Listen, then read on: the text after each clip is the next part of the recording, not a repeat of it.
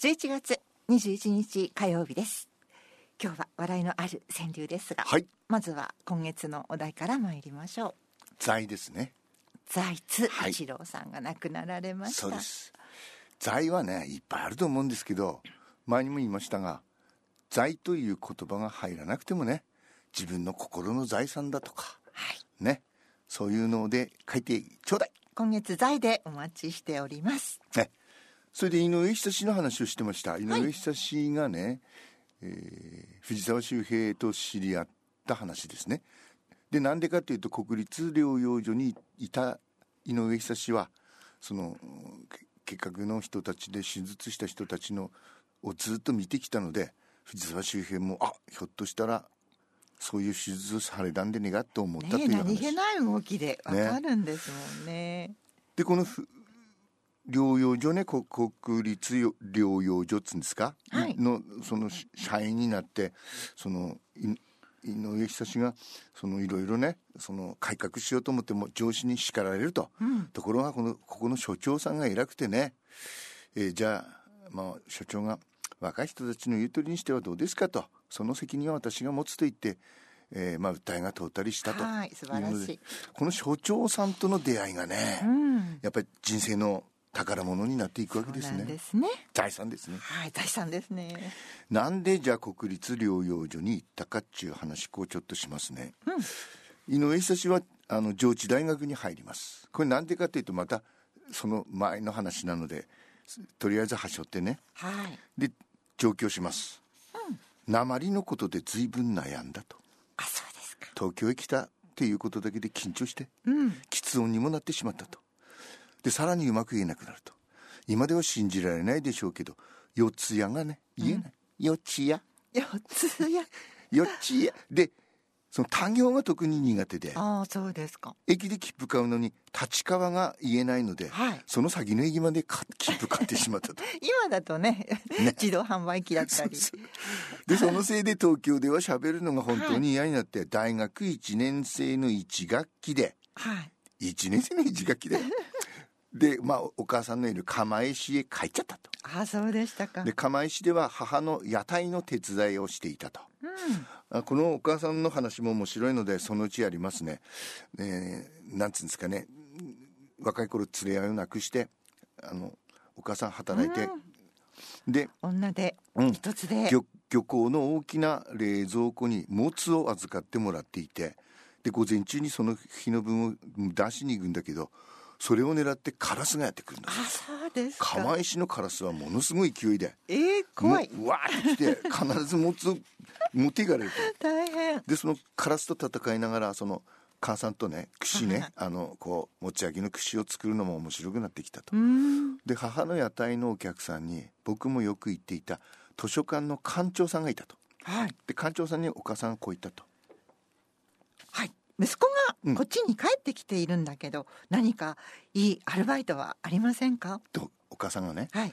そしたらその館長さんがね「そうそうそういえば疎開させていた本ね、えーをあの戻ってきたのでその整理をやってもらおうかな」って言って、2日に一度くらい図書館でアルバイトをすることになったそうでしたか。アルバイトは量は500円くらいだったと。でまだそれでまだ本買ったりしたと、で屋台にはいろんなお客さんが来ていたので僕は七輪に火を起こしながらいろいろな情報を得ることができた。間もなくここですね、国立の療養所ができるということも職業安定所の所長さんから聞いて知りました。うん。看護婦さんの面接をしているところだと聞いて。看護婦さんの面接か。うん。いいな。あ 翌日見に行ってみるとはい。若いお嬢さんが30人ぐらい職業安定所の前に集まっていました。集まってました。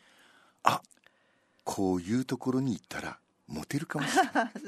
そういう動機ですか？とそういう横島な気持ちがよぎりました。まわかりますな。気づけば釜石に戻ってからいつの間にか喫音が治っていたとよかったですね。ね、で釜石はね、まあ、海のそばで、はい。えー魚と鉄でにぎわって、映画館もたくさんあったし芝居も見られて、まあ、母さんもいるしはい。釜石は思いのほか居心地が良かったんだ。うんそうなんですね。ですで戻らないで大学にはね、はい。しばらく仕事をすることを選んだと。休学？でしょうね、うん。国立療養所の職職員になるには国家公務員資格が必要そうでしょうね。でも僕はちょうどその前の年国家公務員の一番下の階級だった3級職というのに合格していたと。素晴らしい。運試しに友達と受けていたらまあ受かったと。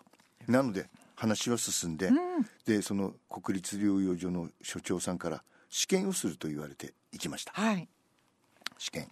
和江さんも自分で受けた気で聞いてください。今待合室に2人の患者さんがいます。はい。1人はボロボロな身なりで子供を抱いてご飯を食べさせながら待っている母親らしき女性。はい。もう1人はひげを生やして金か何かの鎖を垂らして見るからにお金持ちそうな威張り腐った態度の男の人。さあ井上君君はどちらを先にお医者さんへ案内しますか？うん。うん。和江さんはどうですか？え当然じゃないですか？お母さんじゃないですかね。井上久志はこう答えました。それは貧しい人です。はい。と即座に答えたら、うん。所長さんはこう言いました君はダメだね。病気の重い人を先に案内するんだよ。所長さんは実にすごい人でした。ああじゃあなんぼねインバリ腐った男でもそっちの方が重ければ？それってそのその方が分かってたん分かんないですね。話しそれは分かんないですよね。どっちが重病なのかっていうのは。よなんとなく。分かんないですそれは。療養所の所長さんとの出会いはとても良いものでした。月の半分は東北大学の教授も務めておられた所長さんは実は仙台一高の先輩でもありました結局縁あって国立療養所に勤めることになった僕はそれから2年半いろんな勉強をさせてもらいました。社会勉強ですね。うん。で所長さんはいつも患者さんの家族に「あなたのお子さんはもうちょっとかかります」とか「あと半年で何とかなるかもしれません」と手紙を書いて届けるようにしていました、うん。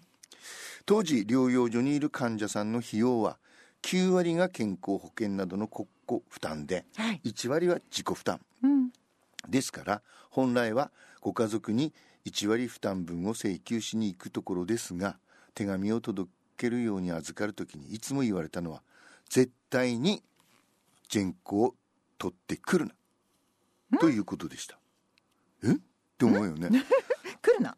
あの人たちは働いてええ。ちゃんと税金を払って暮らしてきてそして自分で好んだわけではなくてたまたま病気になってしまったの。だ、うん今治そうとしている時に自己負担分を取るなんていうのはいけない。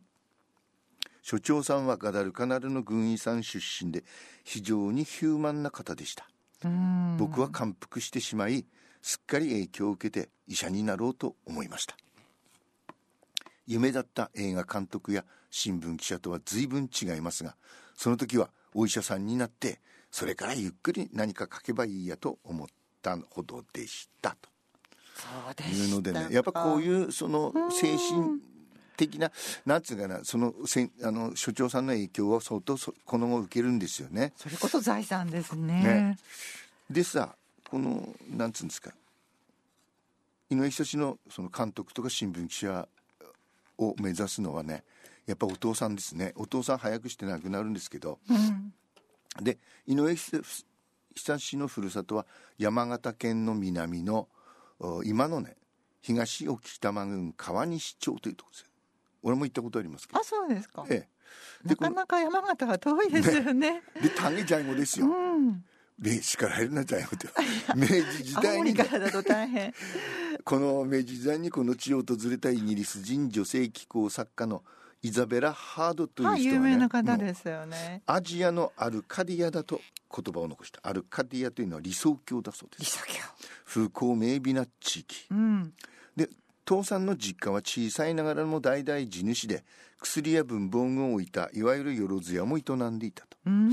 えーあの地主地主さんですからね。で地主の子供の多くは東京や都会の学校に進学してで自分の電波とは持てない家の子は地主の田んぼで働くのが田舎の常でした。とでねやっぱりそのお父さんがね夏休みに帰省した時に一緒に昔遊んだ友達が泥だらけになって田んぼで働く姿を見て地主という立場にある親のやり方に反抗したと。うん。で大正デモクラシーってその頃ねあのあ宮沢賢治もそうでしたね。いいいいとこのボンボンだけど、あの反反発するんですね、お父さんもそんな人でした。